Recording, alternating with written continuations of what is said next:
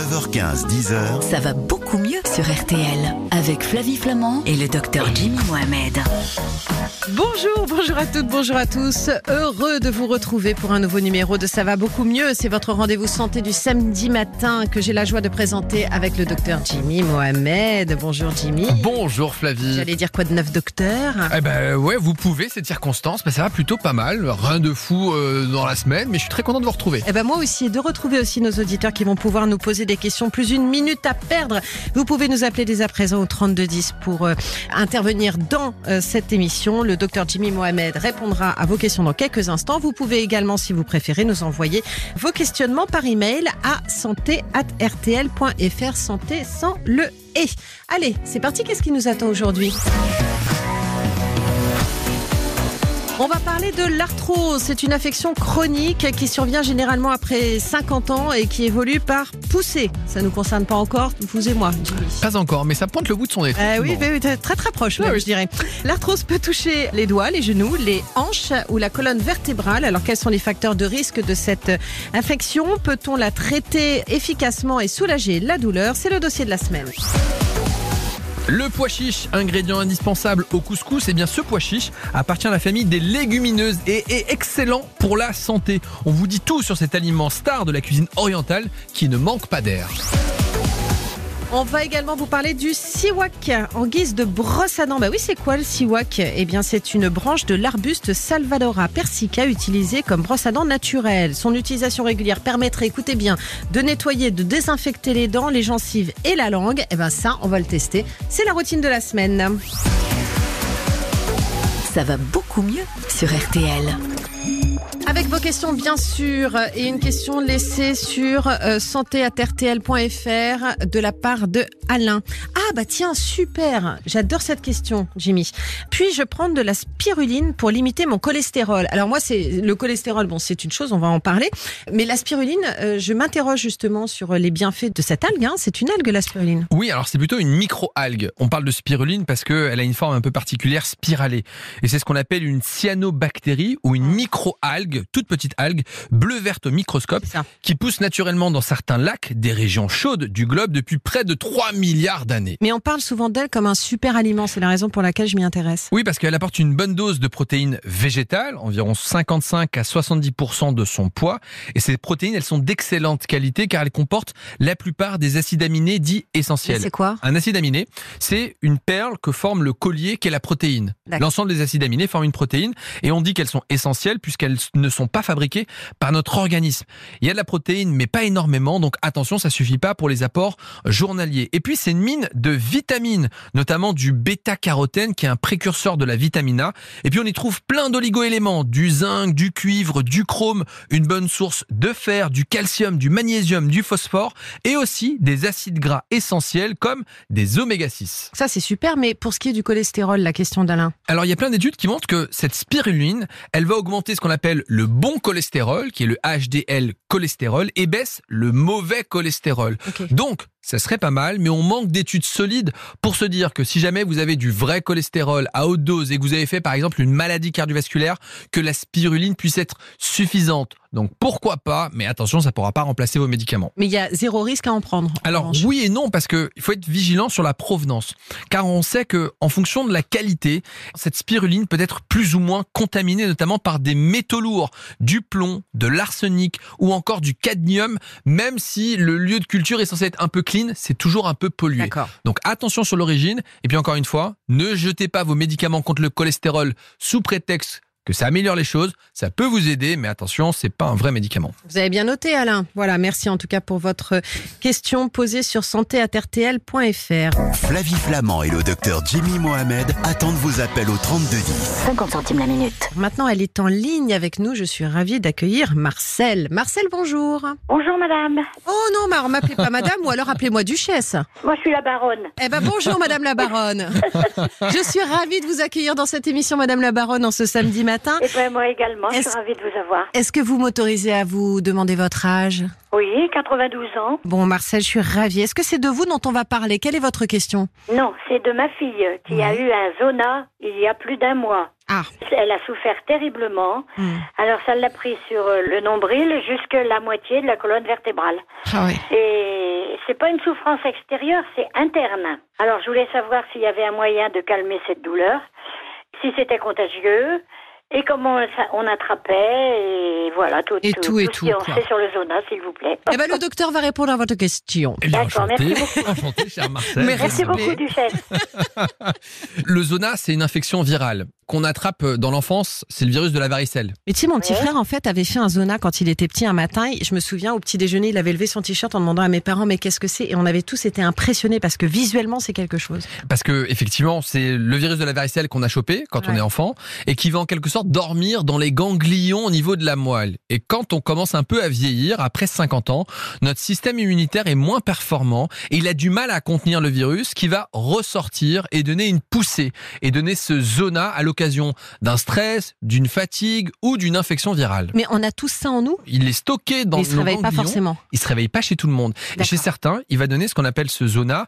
C'est une infection virale, mais elle n'est pas contagieuse en tant que telle. C'est-à-dire qu'on ne va pas attraper le zona de la part de quelqu'un d'autre.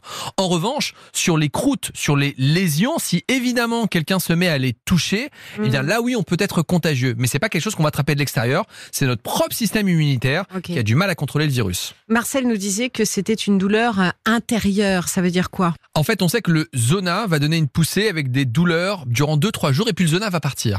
Le problème, c'est que s'il n'est pas traité à temps, on peut avoir des douleurs post-zoostériennes, c'est-à-dire des douleurs résiduelles à cause du zona, mais des douleurs très particulières, ça brûle, comme des douleurs neuropathiques et des douleurs parfois insupportables pour lesquelles le paracétamol ne marche pas forcément. Alors, comment on Autrefois, on soulager appelait ça le feu de Saint-Antoine. Le feu de Saint-Antoine. Le fin de ça, exactement. Pour décrire la Est-il douleur. exact que ça ne doit jamais faire le tour du corps Le zona souvent fait la- le tour de la moitié du corps. Oui. Il part au niveau de la colonne vertébrale et donne une éruption, ce qu'on appelle en hémiceinture, c'est-à-dire Oui. qu'elle va suivre tout le long du ventre et elle va s'arrêter en plein milieu. C'est une des Et si ça fait le caractéristiques. tour Et si ça fait tout le tour, c'est plutôt rare. C'est un zona qui serait bilatéral. Ça peut arriver, mais j'en ai, on en voit un petit peu moins.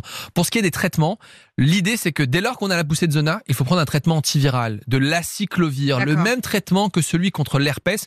Car une fois que le zona est passé, au bout de trois jours, eh bien le risque c'est d'avoir ces douleurs post-zoostériennes. Mais Ah est-ce oui, que- ça fait plus d'un mois, elle souffre toujours. Ah bah c'est ça, j'allais vous demander. Est-ce que ça peut revenir après? Il y a un risque de récidive, raison Oh. pour laquelle à partir de Pas drôle. 50 ans, il est possible de se faire vacciner contre le zona. Une Ah bon, en dose unique.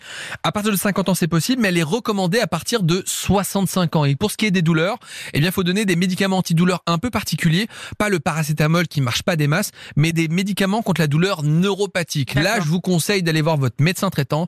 En règle générale, ils savent de quoi on parle, et à ce moment-là, on pourra peut-être la soulager. Et si vraiment ça ne passe pas, eh bien, c'est un médecin spécialisé dans la douleur qu'il faudra consulter. Eh bien, ma chère Marcel, comment s'appelle votre fille? Euh, Nicole. Eh bien, on pense bien à Nicole. J'étais ravie de vous rencontrer. Ça m'a fait plaisir également. de vous parler sur cette antenne. Et si vous m'y autorisez, bah, je vous embrasse. Voilà. Je vous embrasse également, madame. Voilà. Euh, Duchesse. Merci, Baronne. Je vous souhaite une très bonne fin de journée, un très Oui, bon également, week-end. À l'écoute d'RTL. Merci, Marcel. Euh, ah, c'est bon comme ça de vous entendre sur cette antenne. On va se retrouver dans un instant. On va parler de l'arthrose. L'arthrose, plein de questions à vous poser et à poser au professeur Berenbaum. À tout de suite. Flavie Flamand, Jimmy Mohamed, Ça va beaucoup mieux. jusqu'à 10h sur RTL.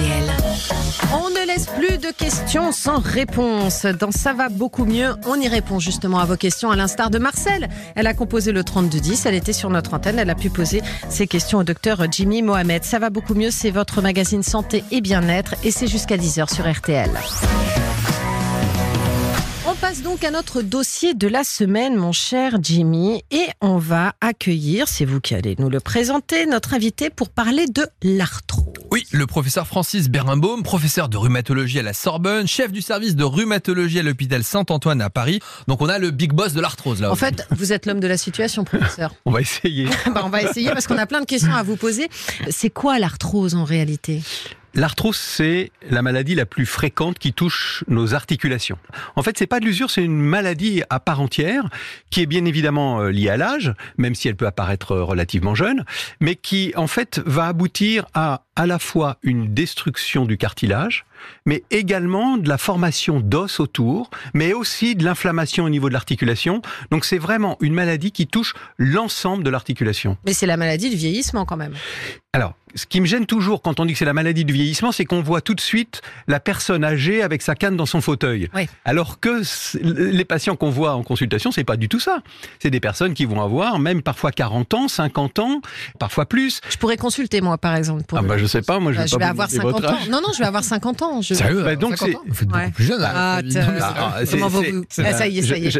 J'espère que ce ne sera pas le cas parce Ouais. que c'est particulièrement invalidant, Ah ouais. particulièrement douloureux. Ça provoque des grandes difficultés à la marche. Je dis à la marche parce que la localisation la plus fréquente, ça reste quand même le genou et la hanche, et donc euh, des conséquences qui peuvent être vraiment graves. Mais si c'est pas une maladie exclusivement liée au vieillissement, ça peut Mm. être lié à quoi? Par exemple, l'hérédité? Si dans la famille on a eu beaucoup d'arthrose, parce que c'est une question qui revient souvent. Oui, alors par exemple pour l'arthrose des c'est vrai que l'hérédité joue un rôle, mais attention, quand on parle d'hérédité, on va parler d'hérédité d'images radiologiques d'arthrose.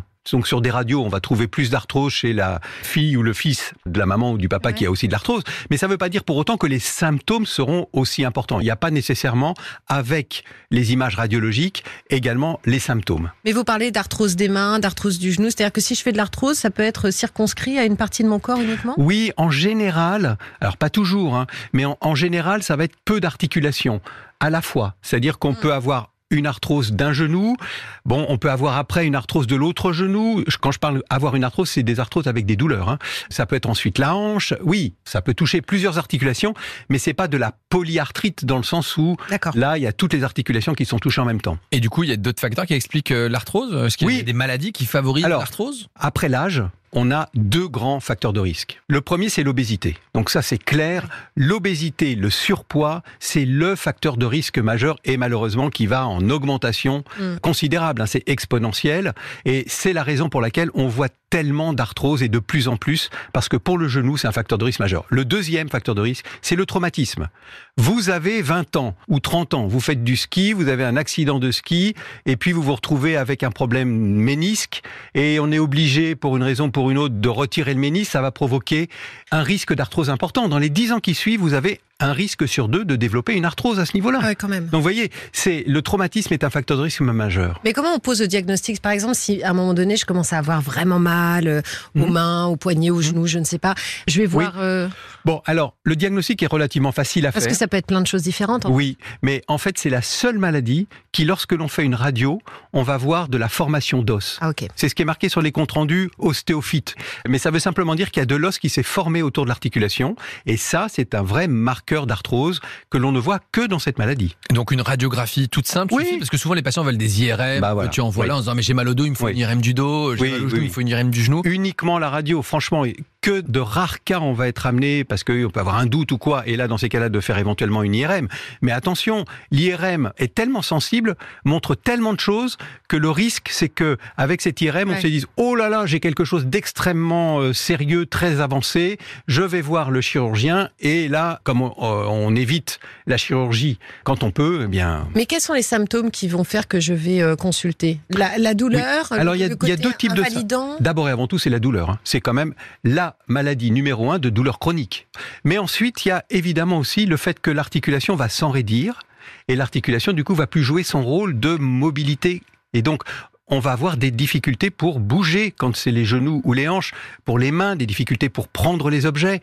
Il peut y avoir aussi des poussées inflammatoires, en plus de ces problèmes de à la mobilisation, et en particulier la nuit. Parfois, ça peut aussi réveiller la nuit quand c'est en pleine poussée.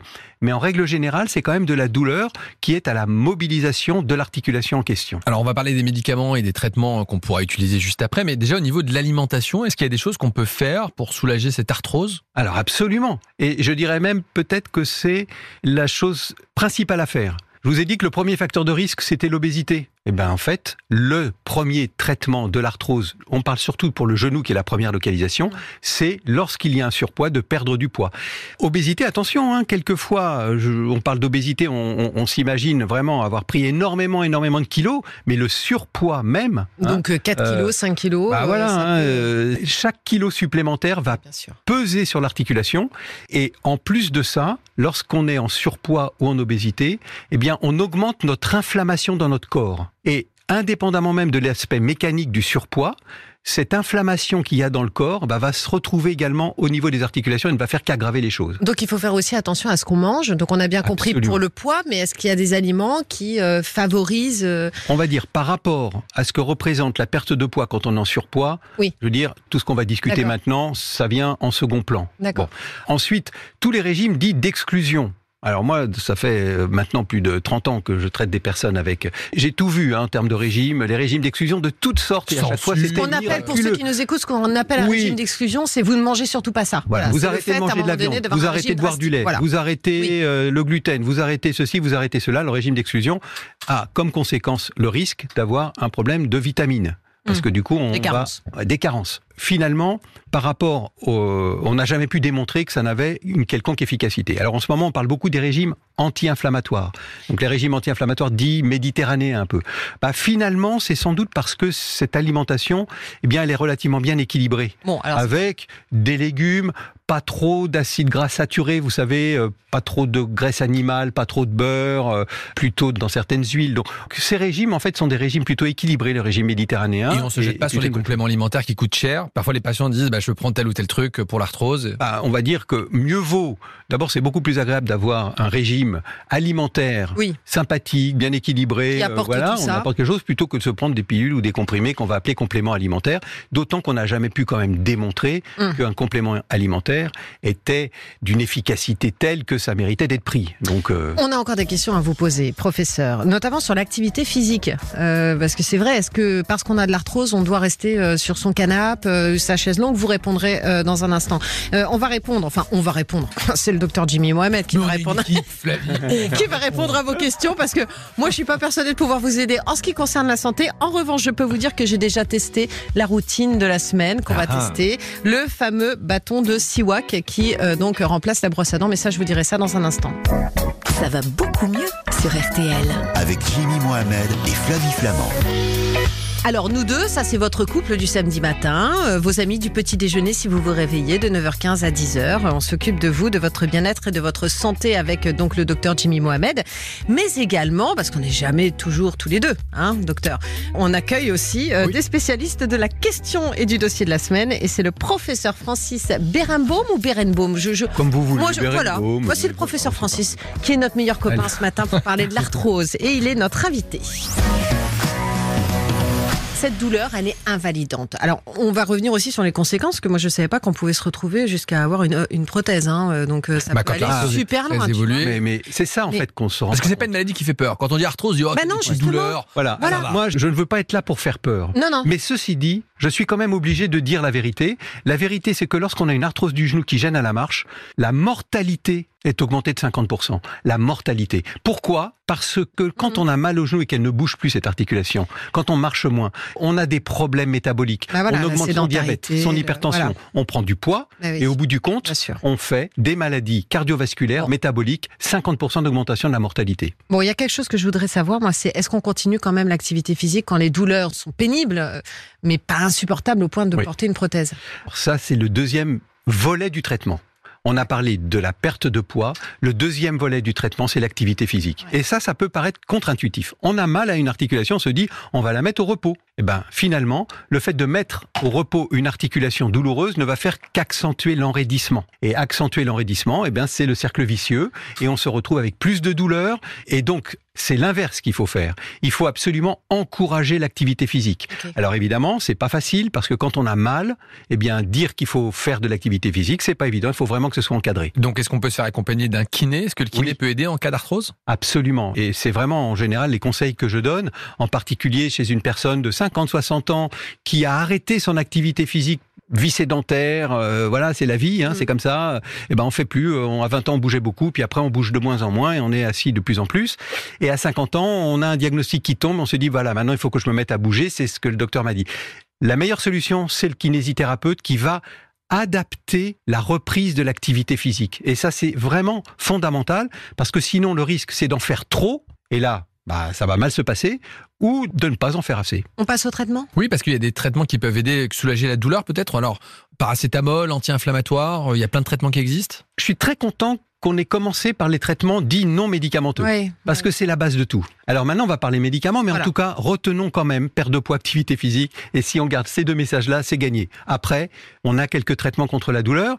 Les anti-inflammatoires sont des très bons médicaments contre la douleur. Le problème, c'est ses limites, parce que souvent, chez ces personnes qui ont plus de 50 ans ou 60 ans, c'est pas facile de les prescrire parce qu'il peut y avoir des contre-indications. Quelquefois, ils sont pas bien tolérés. Et donc, au final, en théorie, c'est très bien, mais bien souvent, on n'arrive pas à les prescrire. Ensuite, il y a du paracétamol. Ouais. Mais le paracétamol dans l'arthrose, les dernières études montrent qu'il n'y a quasiment pas d'efficacité. Après, au cas par cas, ça peut être différent. Globalement, il n'y a pas beaucoup d'efficacité. Et ensuite, il y a tout ce qui est opioïdes, codéine. euh, Cortisone et compagnie. Alors, la cortisone, on va, ah, on va parler juste après. Mais tout ce qui est codéine, opioïdes, et ben là, le problème, c'est que c'est pas bien supporté. Et puis, euh, il y a des problèmes de dépendance. Hein. Euh, faut quand même rappeler euh, ces centaines de milliers de décès qui ont lieu chaque année aux États-Unis à cause de ces prises d'opioïdes. Et la première raison, c'est parce qu'ils le prennent pour de l'arthrose, hein, quand même. Faut garder ça en tête. Hein. Les corticoïdes, oui, en infiltration intra-articulaire, en poussée d'arthrose, ça marche super bien. Mais ça va marcher que pendant quelques semaines. Le futur, est-ce que c'est pas de faire repousser ce cartilage? Comment bah tu oui. fais repousser le cartilage? Bah, il y a C'est des comme du... qui sont- Ah, je- c'est comme- sont- du corail. Bah, le- le- Ah oui Tout le monde est à la recherche d'un traitement qui serait capable de retarder la dégradation du cartilage, de retarder l'inflammation de l'articulation et de permettre ainsi de retarder la pose de prothèse ou d'éviter Ouais. la pose de prothèse. Et vous, tra- vous menez une étude, justement, je crois, euh, dans votre Alors, laboratoire. Effectivement, je pense que vous avez tous entendu parler des médicaments qui sont contre l'obésité ou Mm. contre le diabète, ce qu'on appelle les analogues de GLP1. Comme l'Ozempic, dont on a parlé Exactement, dont on a beaucoup parlé. Ben, il se trouve que au laboratoire de recherche euh, à Sorbonne Université, on a pu mettre en évidence qu'en injection intra-articulaire, il pourrait peut-être y avoir une efficacité. On l'a montré chez l'animal. On a créé une start-up euh, autour de ce projet-là qui s'appelle For Moving Biotech. On a commencé les premières études cliniques et on espère pour le moment, Mm. c'est de l'espoir que euh, ça aboutira avec un essai clinique qui débutera l'année prochaine. Moi, j'ai une dernière question. J'ai entendu dire que l'acide hyaluronique pouvait avoir un effet sur l'arthrose. Alors l'acide hyaluronique, Que Normalement, on le met pas dans le. Oui, l'acide hyaluronique, peut-être certaines Oui. personnes le connaissent pour euh, les rides ou peut-être Bah oui, pour d'autres choses. Bah oui, Euh, c'est de la voilà. médecine Alors, esthétique. euh. voilà, exactement. Alors en fait, l'acide hyaluronique, c'est visqueux. Et l'hypothèse de départ, c'est on injecte dans l'articulation un produit visqueux pour remettre un peu de lubrifiant qui resterait un peu dans l'articulation. C'est ça un petit peu l'idée. Au final, les résultats, c'est qu'il y a effectivement des résultats qui sont euh, intéressants sur les symptômes, sur les douleurs. Après, c'est pas remboursé. C'est oui, quand même quelque chose qui est hein c'est relativement cher et la raison pour laquelle c'est pas remboursé, c'est parce que c'est pas non plus facile de mettre en évidence Une efficacité. l'efficacité suffisamment importante pour euh, la- ce qu'on appelle la pertinence clinique. D'accord. Vous aimez les pois chiches? Ce qui n'a rien à voir. hein. Ah bah j'aime beaucoup les j'aime beaucoup les pois chiches avec modération. Parce que c'est l'aliment de la semaine dont on va parler dans un instant. Merci beaucoup, professeur Berenbaum, d'avoir accepté notre invitation et répondu à toutes nos questions au sujet donc de l'arthrose. Merci à vous. Merci. RTL, Ça va beaucoup mieux. Alors, justement, chaque semaine, on fait la radioscopie d'un aliment. C'est au tour des pois chiches, mon cher Jimmy Mohamed. Sont-ils bons pour la santé? Alors, figurez-vous que euh, moi, j'en ai toujours un pot à la maison. Toujours, toujours. Ça fait partie des aliments de base dans mes placards. Est-ce que c'est une bonne idée? C'est une super bonne idée parce que les pois chiches, ça appartient à la famille des légumineuses, au même Oui. titre que les lentilles ou les haricots. Ouais. Et ces pois chiches, elles sont riches en protéines. C'est vrai, quand on parle de protéines, on pense à la viande, mais vous en avez dans les œufs et dans les pois chiches. C'est 9 grammes pour 100 grammes d'aliments et surtout, et c'est l'intérêt notamment des pois chiches, vous avez une bonne quantité de fibres. Et ça, c'est bon pour la satiété des fibres. Complètement. Souvent, pas faim après. qu'on va se caler avec des pâtes et du riz et tout le tralala. Oui, il faut des sucres lents. Mais en réalité, la satiété, elle vient grâce aux fibres. Les fibres, c'est la partie d'un aliment qui ne va pas être digéré par votre tube digestif. Ça veut dire quoi? Que ces fibres, elles arrivent jusqu'à votre côlon gauche, elles font tout votre intestin. Et à ce moment-là, elles vont être mangées par vos bactéries du microbiote. Elles vont se nourrir de ces fibres. Et il va se passer un truc, c'est qu'elles vont créer un nouveau composant, un acide gras, qui va envoyer au cerveau un message de j'ai plus faim. Votre côlon, il se dilate et vous êtes repris. C'est en ça, et vous pétez un peu, effectivement. Ah, mais j'ai rien dit. Ah, ça y est, il m'a eu. Ça y est, il m'a eu. Vous me dites, vous avez le côlon qui se dilate. Bah oui, ça me fait rire. Bah oui, donc ça Ouais, fait- mais j'ai rien dit cette fois-ci. voilà, c'est un sujet qui vous intéresse. Et du coup, euh, vous avez des gaz, mais surtout, vous n'avez plus faim. Et donc, c'est super bien pour la satiété. Alors, c'est hyper intéressant parce que j'invite nos auditeurs, s'ils n'étaient pas là la semaine dernière, à écouter l'émission qu'on avait consacrée justement au microbiote. Complètement. Hein, parce que tout est lié euh, de Exactement. notre alimentation, le microbiote, et ça c'est en replay sur rtl.fr. Mais ça sert à quoi les fibres? Alors ces fibres, elles sont importantes pour notre santé. Elles protègent des maladies cardiovasculaires et elles protègent même du cancer colorectal. Ouais, ça, c'est le Centre international de lutte contre le cancer qui dit ça. Parce que finalement, vous allez améliorer votre transit et les aliments vont passer moins de temps dans le côlon et donc c'est moins cancérigène. Donc pour votre santé, il faut absolument manger des fibres et puis elles ont ce qu'on appelle un index glycémique bas. Ça veut dire quoi? Que votre taux de sucre dans le sang ne va pas monter très vite. Il va monter génial. très progressivement et par conséquent, vous n'allez pas avoir faim. Donc c'est gagnant-gagnant quand on mange des fibres. Faut en manger très souvent. Au moins deux fois par semaine avec les légumes secs. Alors ça peut être des haricots, mais ça peut être des Mhm. lentilles ou ces pois chiches avec un produit céréalier complet parce qu'on trouve aussi des fibres dans les pâtes, dans le riz complet. Et puis l'idéal c'est d'avoir 25 grammes de fibres par jour. Dans 100 grammes de pois chiches, vous avez déjà 17 grammes de fibres. Donc c'est un aliment que je considère presque parfait. Presque parfait, merci beaucoup. Oui, parce Jimmy. Mohamed. Oui. Ah, ça y est, il m'a eu. Il m'a eu, il m'a eu. On va se retrouver dans un instant. Vous connaissez Raymond Raymond, je crois qu'on va l'avoir au téléphone. Ouais, elle a plein de questions à vous poser. Euh, Raymond pourra euh, donc poser des questions à Jimmy Mohamed. Sinon, vous appelez le 3210 si vous souhaitez intervenir sur cette antenne. À tout de suite. 9h15, 10h, Ça va beaucoup mieux sur RTL avec le docteur Jimmy Mohamed et Flavie Flamand. C'est votre magazine santé sur RTL. Composez vite le 3210, 50 centimes d'euros la minute pour poser vos questions médicales. Envoyez-nous un email à santé@rtl.fr. Justement, vous avez la parole et on accueille tout de suite Raymond sur cette antenne. Bonjour Raymond. Bonjour Flavie. Comment allez-vous en ce samedi matin, Raymond Ben ça va, on va dire. Oh. Qu'est-ce qui vous arrive, Raymond Pourquoi est-ce que vous vouliez parler au docteur Jimmy Mohamed À cause de mes cystites. Aïe, aïe, aïe, aïe. Cystite, ça fait mal, ça, non? Ah oui, ça fait mal et puis c'est très souvent, de plus en plus. Alors, je vais vous prendre des médicaments, des... Phosphomycine, l'antibiotique, le molyneux. Voilà, phosphomycine, merci. D'accord. Et puis, euh, quelquefois, bon, ça arrête tout- presque tout de suite, mais même pas au bout de huit jours, ça reprend et ça Mm. me fait ça assez régulièrement. Et est-ce que vous m'autorisez à vous demander votre âge? 83. Vous avez 83 ans, Raymond. Ça fait longtemps que vous avez euh, des cystites? Oh, il y avait euh, en- environ une dizaine d'années, mais euh, j'en avais beaucoup moins avant parce que c'est que je bougeais beaucoup plus. Ah, alors on va voir avec le, le docteur s'il y a un, un- effectivement un lien entre la sédentarité, euh, le temps qui passe et, et la cystite. Et C'est une infection urinaire en fait. La Oui, cystite. cystite, c'est infection urinaire, c'est la même chose, ça brûle quand on fait pipi, on n'a pas de c'est fièvre, c'est très fréquent chez la femme et c'est dû à une infection bactérienne, le plus souvent l'Escherichia coli. Alors cette cystite, on, on la fait plus souvent chez la femme à cause de, de particularités anatomiques. Euh, le pipi est pas loin du caca, donc Ouais. forcément, bah ça peut remonter plus facilement.